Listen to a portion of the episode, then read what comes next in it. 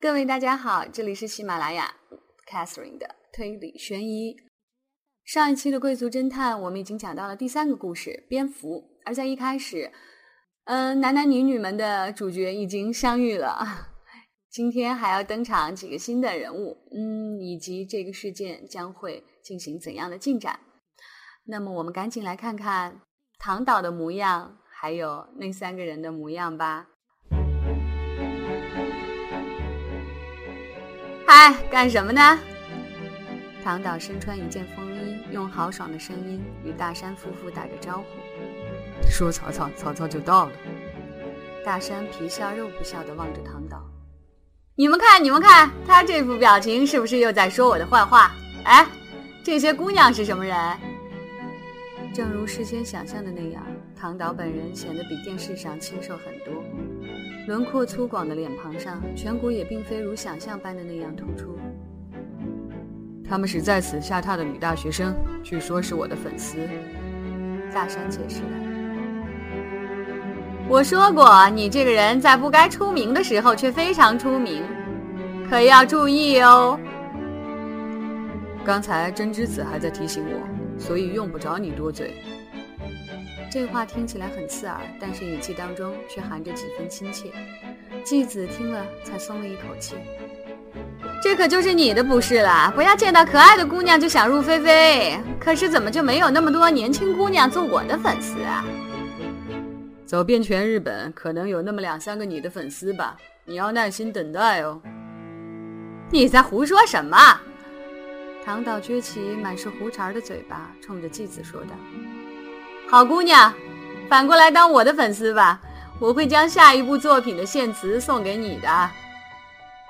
此时继子很难说出自己早就是唐导的粉丝，只得回答道：“呃，我会认真考虑。”接下来的瞬间，他却又为失去了这个最大而且是最后的机会而感到后悔。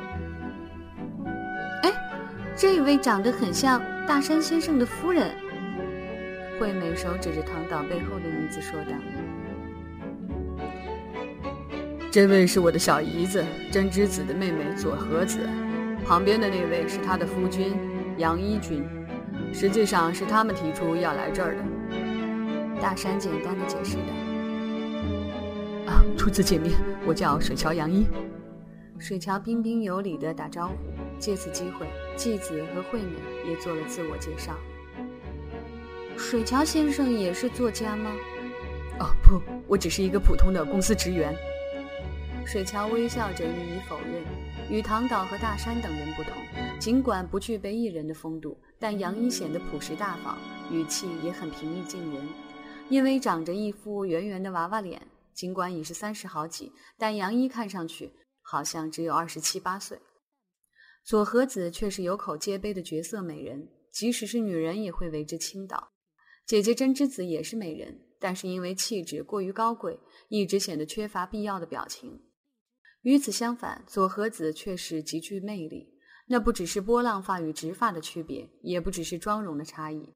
姐妹间最大的区别是妹妹那坚定的眼神，那双只有佐和子才有的漆黑的大眼睛，让见到她的人为之倾倒。并不善于记住对方体型外貌的继子，却对这双眼睛难以忘怀。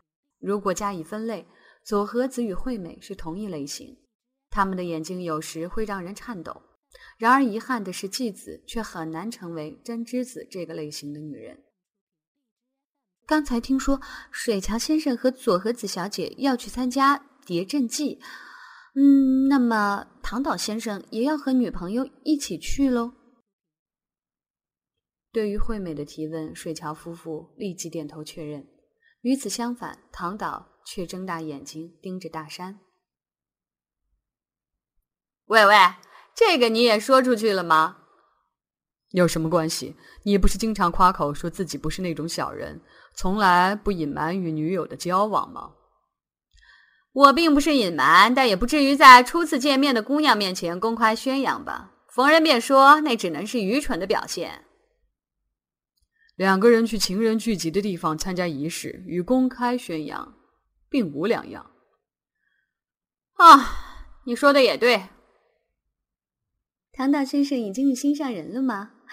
是一位什么样的人呢？过两天一定要给我们介绍一下哦。左和子也带着笑容，毫不客气地催促道。唐导则支支吾吾地低着头，躲过众人的视线。这真是电视画面当中从未见过的一幕。在电视中以刚毅著称的唐岛先生，竟然是这样一位甜蜜的浪漫主义者，是不是让人感到很意外呀？左和子小姐不也一样吗？首先提出要去谍镇记的，正是左和子小姐你啊！我就是个浪漫主义者，完全没有打算隐瞒。我可是从来都不知道佐和子也是位浪漫主义者。我一直认为佐和子是一位非常现实的人呀。不知为何，水桥在一旁阴沉着脸，低声说道：“你怎么这样讲话？为了永远的爱，即便被自己深爱的男人杀死，我也心甘情愿。”姐夫的《花冠》一书中，曾经有一位女主人公，叫做步美小姐，她用延命菊编织了一顶皇冠戴在头上。然后被人杀死，我非常敬佩他。哎，你们不这样认为吗？左和子提问的对象是纪子和惠美，似乎并未读过那本书。惠美呆呆的不知所措。纪子在此次旅游之前也只读过上卷，那是一本上周才刚刚发行的畅销书。喂喂，这位小姐好像还没有读过那本书，你们不要说出结局。唐导望着惠美的样子责备道。真的吗？以为是粉丝，我还以为他已经读过了。左和子满不在乎地吐了一下舌头。从前，左和子小姐不也是做过同样的事情吗？上周刚刚发行的书，一定有许多人还未读过。大山皱着眉头，面对纪子和惠美说道：“啊，对不起，我们说出了结局。如果还没有阅读全书，我向大家道歉。”不必客气，太让我惊讶了！步美小姐，她被人杀害了吗？妻子不由得叫出了声。她正好读到女主人公因为年轻幼稚与人结了婚，之后终于与丈夫分离，在一个萧条的饭店里和比自己小十岁的高中生发生了关系。继子隐约感到这位作家的小说最后应当是个圆满的结局，然而女主人公却被那个男人杀害了，这是继子始料未及的。你想知道步美为什么被杀害吗？左和子似乎有些不甘心，又凑到了继子面前。一直保持着沉默的真之子严厉斥责道：“左和子，不要太过分。”真之子像是在训斥一只做了坏事的小猫。啊，对不起。顿时，左和子低下头，默不作声。到底是姐姐的话不容违抗。事实上，我只读完了上卷，所以也是第一次听到这个结局。他是个好人。哎，为什么你笔下的女主人公不是和丈夫永别，就是殉情自杀？总是那样不行。你要多给人一些幸福的感觉。我看你是缺乏爱情。像是在尽力缓和气氛，唐导故意高声说道。我只是觉得那样写没有意思。这么说，你写的书不是也经常以主人公痛打上司一顿而告终吗？你也应该多少有些变化才好。我也只是觉得那样写没有意思。唐导也学着大山的口气说道：“觉得很幸运吧，能够见到大山先生，只是被公开了新作品的结局有些遗憾。可是这次能够来到这儿，感到非常高兴。”妻子，你也是这样认为的吧？似乎余兴未尽，惠美的声调比起任何时候都高。是的，妻子一边喝着绿茶，一边轻轻的点了点头，心里却暗自嘀咕着：“我比惠美更加幸运。”第二天，随着一缕阳光透过窗帘照射到房间里，继子苏醒了过来，环顾四周，不见惠美的身影，只剩下被褥。褥子上面放着一件睡衣，继子揉着惺忪的睡眼，拿起手机，时间已过正午。啊，已经过了中午了。空无一人的房间里回荡着继子的声音。事先已经约好，两个人今天中午要在一楼的筹月餐厅一起共进午餐。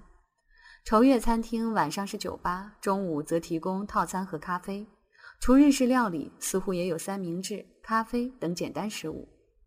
纪子一直对看起来档次极高的愁月餐厅敬而远之。然而，听大山介绍说那儿的午餐套餐很有特色之后，惠美带着追星族的崇拜心理说道：“一定要去尝一尝。”于是两个人便事先约好了。这家伙说不定他一个人先去了，为什么不把我叫醒啊？纪子发着牢骚开始洗漱，或许会像昨天一样遇上唐岛，所以今天必须认真梳妆打扮。继子坐在梳妆台前，感到后脑勺一阵疼痛。与此同时，他回想起赖床的原因，那是昨晚在别馆洗露天温泉时，继子泡完温泉来到更衣室，看到筐子里的衣服有被翻动过的痕迹。准确的说，应当是感觉被什么人翻动过。他记得将脱下来的衣服叠好放在筐子里，然而现在内裤却被胡乱拧成了一团。继子急忙进行了确认，没有丢掉什么东西，衣物也没有发现其他异常。继子感到害怕，叫来惠美商量：“总不会追到这儿来吧？洗温泉的又不是只有我们两个人，齐藤是不可能进到这儿的，而且又没有丢任何东西，不像是遇到了偷内衣的小偷。”哎呀，我明白你的心情，但你可能有些神经过敏了。惠美像是哄着吵闹的孩子，半带责备地说道：“其实继子也不能确定，的确很难相信齐藤会追到风梅庄。而且正如惠美所说，更衣室里始终有人进出，即使出现短暂的无人瞬间，要想瞄准那一刻完成这一切，也是不可能。可是继子的确记得自己将内裤叠放整齐，是自己的神经出了问题，还是齐藤确实出现在这儿？”最后，继子没有得出任何结论。这个时候最好是喝上一杯，让心情舒畅起来。惠美鼓励着继子，并从冰箱里取出了啤酒。结果两个人边喝边聊，直到深夜。他们越说越起劲儿，话题不仅限于齐藤，还涉及各自前男友的愚昧以及教授的无能。两个人很久没有如此开怀畅饮了，不知不觉间就多喝了几杯。结果一觉睡到了第二天中午。他比我喝的还多呢。惠美这家伙究竟长着一颗怎样的肝脏啊？化好妆的继子一面用手按着沉重的脑袋，一面赶到了一楼。继子撩开门帘向餐厅内张望，里面摆放着十几张餐桌。由于已经过了用餐时间，餐厅内的客人寥寥无几。继子在最里面的一张四人餐桌旁看到了惠美。让他感到惊讶的是，惠美并非一个人，还有一位意外的客人。身穿长盘洋服店定制西装的桂生川敦人坐在惠美的旁边，两个人亲切地交谈着。桂生川似乎已经用完午餐，他戴着浅色的太阳镜，喝着咖啡，风度翩翩地望着旁边的惠美。惠美也满怀笑容地随声附和着，任谁看在眼里都会认为那是一对情侣。对于他的到来，继子最初感到惊讶，但随即便回忆起昨天惠美的话：“我在为跟踪狂烦恼，而他却这么开心，不是说好这是毕业旅行的吗？”继子有些嫉妒，但回过头来想一想，喝多了酒、睡过时间的是自己，对方处于最佳状态，不好上前打扰。想到这儿，继子放下门帘，想要离开，却已被惠美看见。“喂，你已经迟到了。”无奈，继子只得笑着说了声“早上好”，跟着便走了进去。为什么不叫我？是不是不希望我来？说什么傻话？是不是还没睡醒呢？惠美向邻座靠过去，在继子的位置看来，似乎是惠美在向对方靠近。见到继子投过来的视线，对面的人难为情的挠着头：“你好，呃，如果我没记错。”你是纪子小姐，对不起，我最不善于记住别人的名字。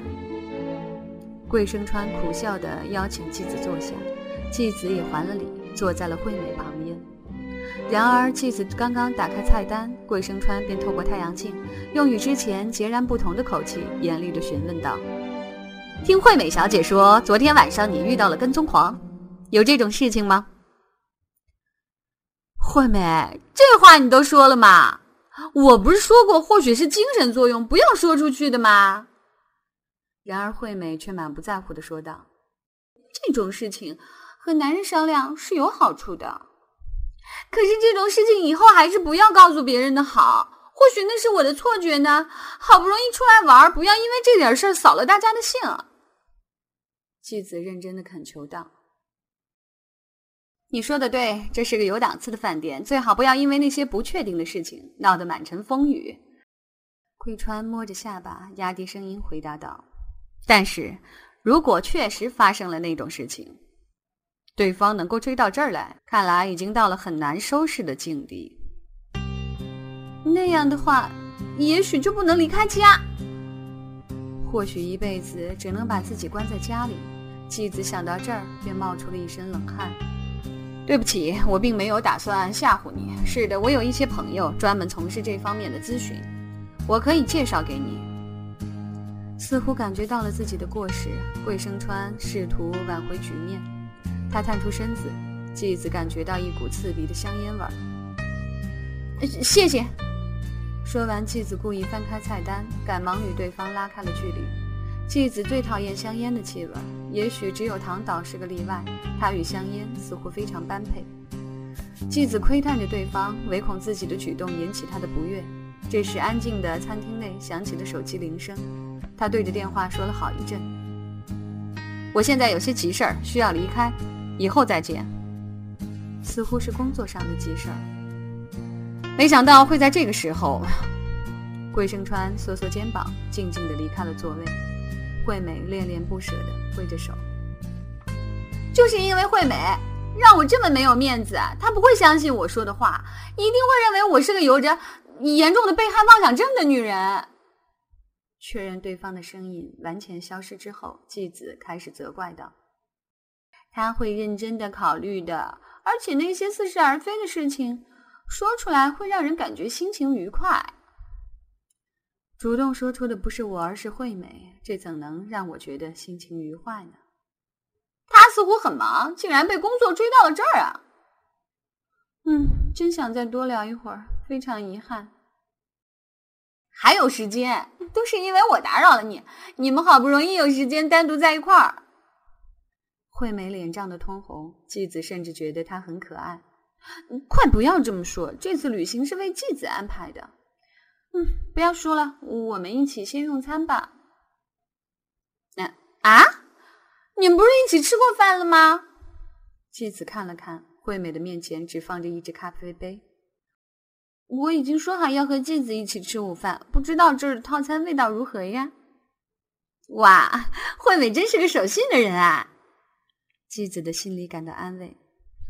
那是当然，女人因为吃饭而气恨别人，那是非常可怕的。惠美一边笑着，一边招呼服务生。吃过午饭，继子和惠美一同来到了庭园，接受昨天的教训。惠美穿了一双运动鞋，似乎是在饭店的前台买的。像我一样失败的人一定很多，所以饭店准备了运动鞋，而且有很多款式，简直就像是一家小型的鞋帽商店。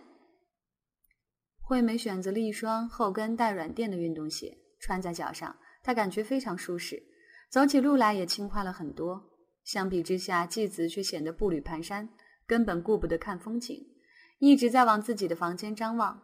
他心里想着，或许在自己离开房间时，有什么人潜入房间。正在猎取自己的随身物品，惠美有所察觉，也放慢了脚步。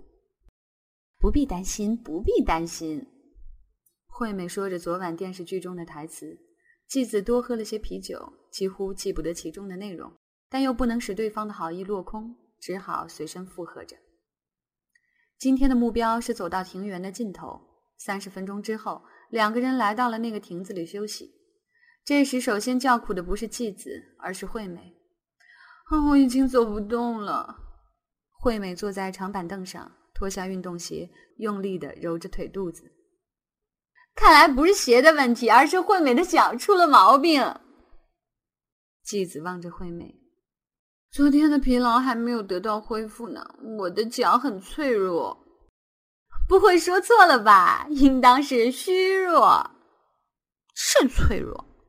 惠美肯定的说道。说完，她抬头环视了一下亭子的天花板。昨天就是因为在这儿休息，所以才见到了大山先生。今天或许还会有好事发生呢。准确的说，昨天是因为松野的出现，才引出了后面的事情。然而，在惠美的记忆当中，他却被遗忘的无影无踪了。过分的赞赏大山先生，或许会引起他夫人的误会。而且，你打算怎么对他交代呢？继子有些不满的说道。或许惠美早已忘记了男友的存在。然而，不知惠美大脑里的电路是如何工作的，她竟然提出了如此荒唐的建议。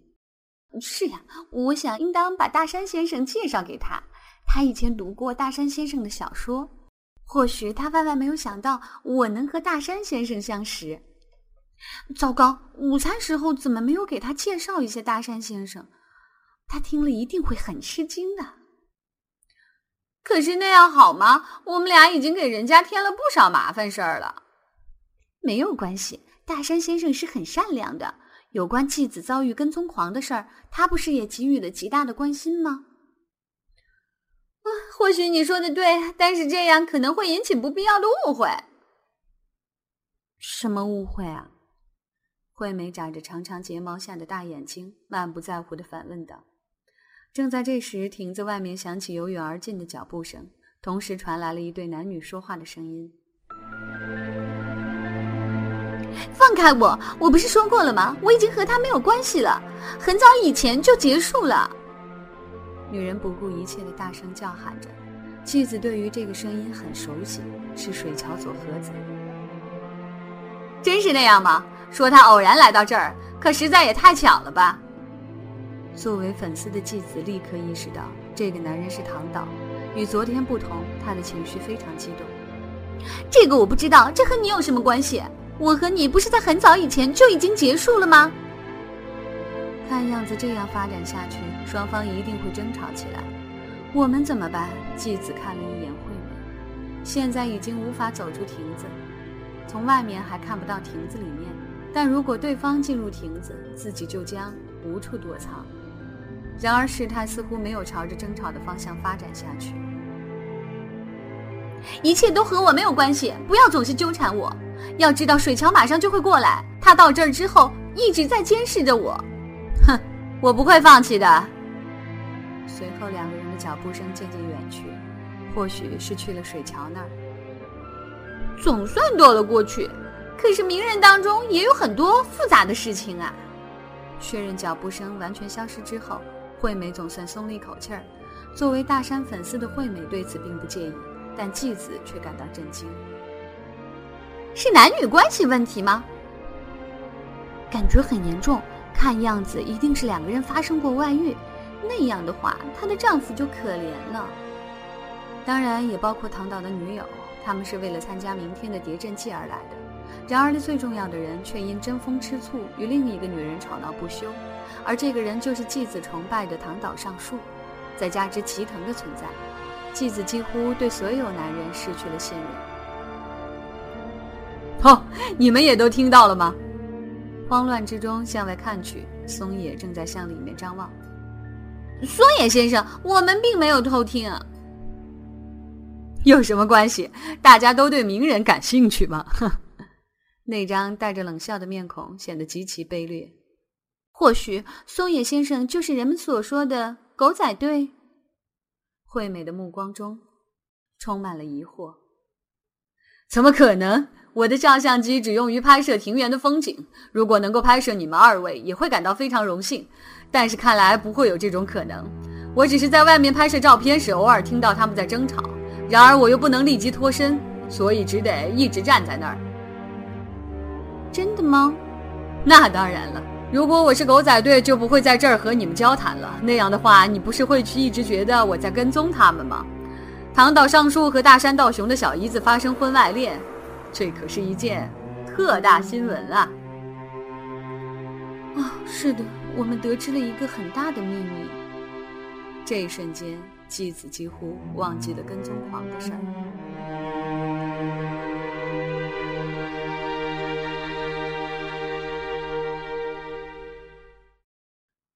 事情还在发展着，那么这错综复杂的几人关系会发生怎样的变故呢？会有大家关心的命案发生吗？好了，这期的贵族侦探又要结束了。嗯，第三个故事第三集，下周你千万不能错过哦！拜拜。